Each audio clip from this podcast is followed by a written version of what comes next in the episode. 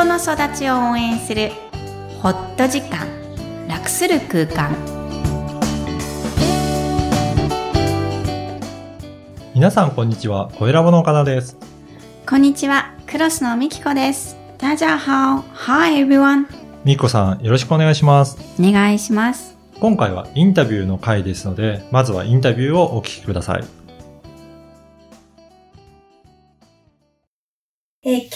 インタビューコーナーです。ブランドネームニコの岡部恵子さんにおいでいただきました。改めまして、こんにちは。こんにちは。では、ニコさん、早速ですが、自己紹介からお願いします。はい。こんにちは。皆さん、ニコです。えっ、と、私は自分らしく歩き出そうというコンセプトでバッグをデザインしています。歩き出そううん。と思うバッグですか？そうですね。歩き出そう。これはもう私が、えっ、と、初めての出産の時、した時に、はい。えっ、と、自分が持っているお仕事と、育児、家事、あの、あと転勤が重なってはい。もう、本当に、こう、うまく物事を運べないことが多かったんですね。だけどその時にどうしてもちゃんとしなきゃ、ちゃんとしなきゃという気持ちがすごく大きくてですね。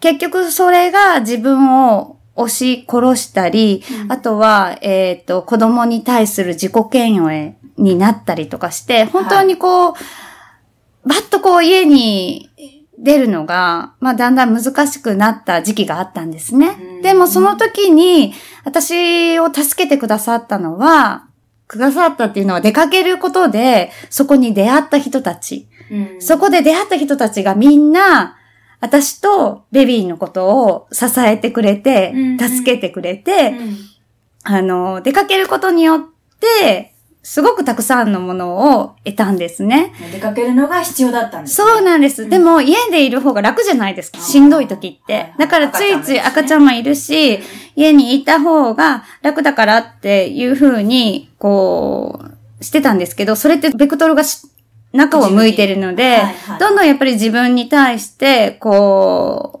何もかもうまくできない自分をちょっと責め立てるみたいな時期があって。でも本当に一歩外に出ると、全然世界は違って、たくさんの人が本当私とベビーを助けてくれて、うんあの、とっても出かけることって素敵だなと思って。で、その時に何が起こったかっていうと、自分で作ったバッグをはい。持って出かけてたんですへね。え、そうなんで、それ素え敵の赤ちゃんがいるのにバッグを自分あ、で作そうってたんですかそうそう。それはもうベビー用のバッグを持って、自分が便利だなと思うバッグを作って、持って出かけてたんですけども、その時に、こんなに気分が低い時でも、大好きなものを持って出かけることですごくテンションが上がる。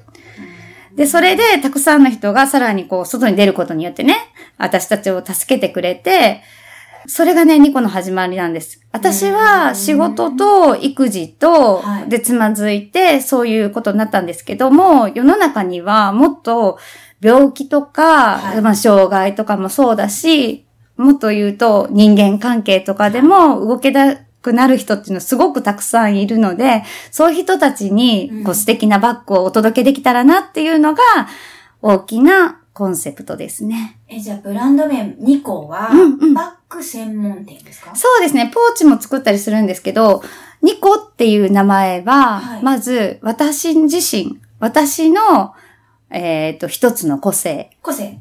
と、もう一つは、母になったうん。私の個性。はい。二つの個性を合わせて、ニコっていうブランドネームにしてるんですね。あ二つね二つ、二つの個性でニコ。っていうのがブランドネームなんですよね。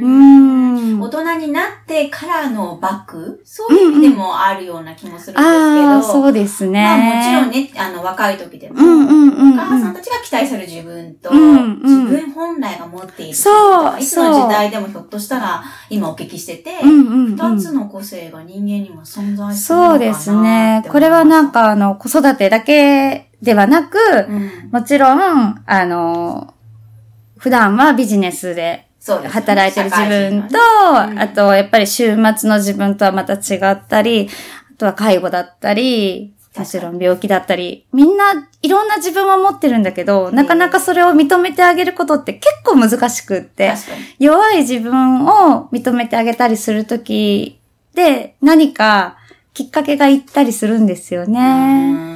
うんでもなんかそうバッグになれば。そうですね。出かけることを楽しめるようなバッグをデザインできたらっていうことですね。わかりました。はいこのポッドキャスト、実は起業家、専門家の方々に、はいえーご自身の生活やお仕事の感情についてうんお話しいただいてるんですが、今のお話からもう、感情満載が満載でいっぱい聞いちゃったんですが、本当感情。本当に自分を大事にしたい、うんうん。大事にしてねっていう思いが伝わってるんですが、そうですね。いつも日々感じていらっしゃる感情とはどんな、そうですね。私、感情ってなんだろうって考えたときに、ん、丸ごと私だよねって思うんですよね。もう感情で生きてるって言っちゃう感じかな？うん。いや、本当に本当そう。はい。なので、喜怒哀楽はすごく激しいし、うん激しい、あ、豊かだしって言っとこうかな。ううん、豊かだけど、はいそれって宝だと自分でも思ってるんですよね。だから感情は私自身そのものではないかなって思いますね。ううーん。ん。えー、じゃあ、ひょっとして最後の質問に行っちゃっても大丈夫ですか？ああ、う んもう行っちゃっていいです早かったね。はい。ニコさんにとって、はい。まあさっきはうん自分の感情って言ったので、うんうん。違う意味かもしれませんよね。うんうんニコさんにとって感情とは何ですか？ニコにとって。でも私の本質、本質。本質う、んそれなしでは生きていけないし、それなしでは、やはりこの仕事は成り立っていないですね。ううんんうんうんうん。え、もっと聞いていいですか？じゃあ、うんその本質は自分にどう、こうんうんう、うん。影。響もしくはこう、受け止めて生活されてるんですか？大きいですよね。なんかちょっとさっき、ちょっと初田さんにもお話ししたんですけども、私がまあ死んだ時期があるよ、みたいな、ええ。ニカが、ニコが死んだ日みたいなのがあるんですけども、その時もやっぱり不安という感情と戦っていたし、うんその後に再生する私もうん、やっぱりその感情とともに、あのー動いてる。感情が私を動かしてくれてるっていう感じですかうね。んうんうんうんリ。スナーの方にご説明すると、死んだ日っていうのうんは、あの、ニコさんがこう、仕事に悩まれて、こう、オーバーフローしちゃった。うんうんうん仕事が、あの、多すぎて、ちょっとこう、疲れすぎちゃったっていうお話をしてくださったので、うんそういう意味の死んだ日なんですが。そうね。衝はい撃、大きい言葉がね。ねでも、あのースクラップビルドみたいな感じですかね。一度、そういうことがあったから、次の構築がやっぱりうまくいくっていうことで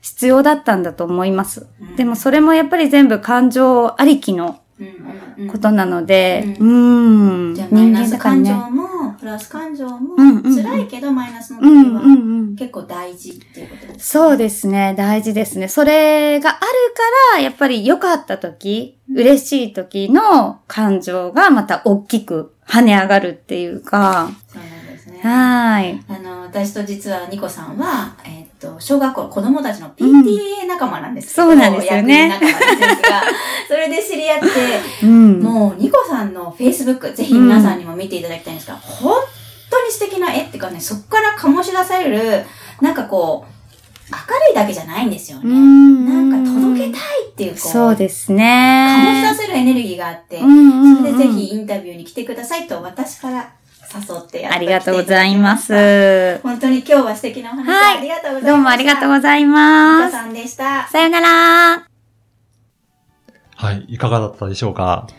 ね、元気な声の、なんかこう、ワクワクするようなね。そうですね。実はね、あの、ホームページもそうですけど、うん彼女のインスタも、うん。もうワクワクする画像がいっぱいなんですよはねい、。さっき見せていただきましたけど、はい本当にね、綺麗な写真で、うんうんすごくインスタグラムをね、あの、見てもね、ワクワクするような感じですね。そう、だからぜひ皆さんも見ていただきたいし、はい。でもそのワクワクの裏には、いろんなこう、うーん、悩み、うんうん。だったり、今まで通過した本当に苦労があるような思いをいっぱいいっぱいされた方で、うんえー一番印象に残ったのが、まあ、いろ、全部なんですけど、こう、歩き出そう。自分も歩き出そうと思う、おカバンに乗せた思いを伝えたいんですって言った。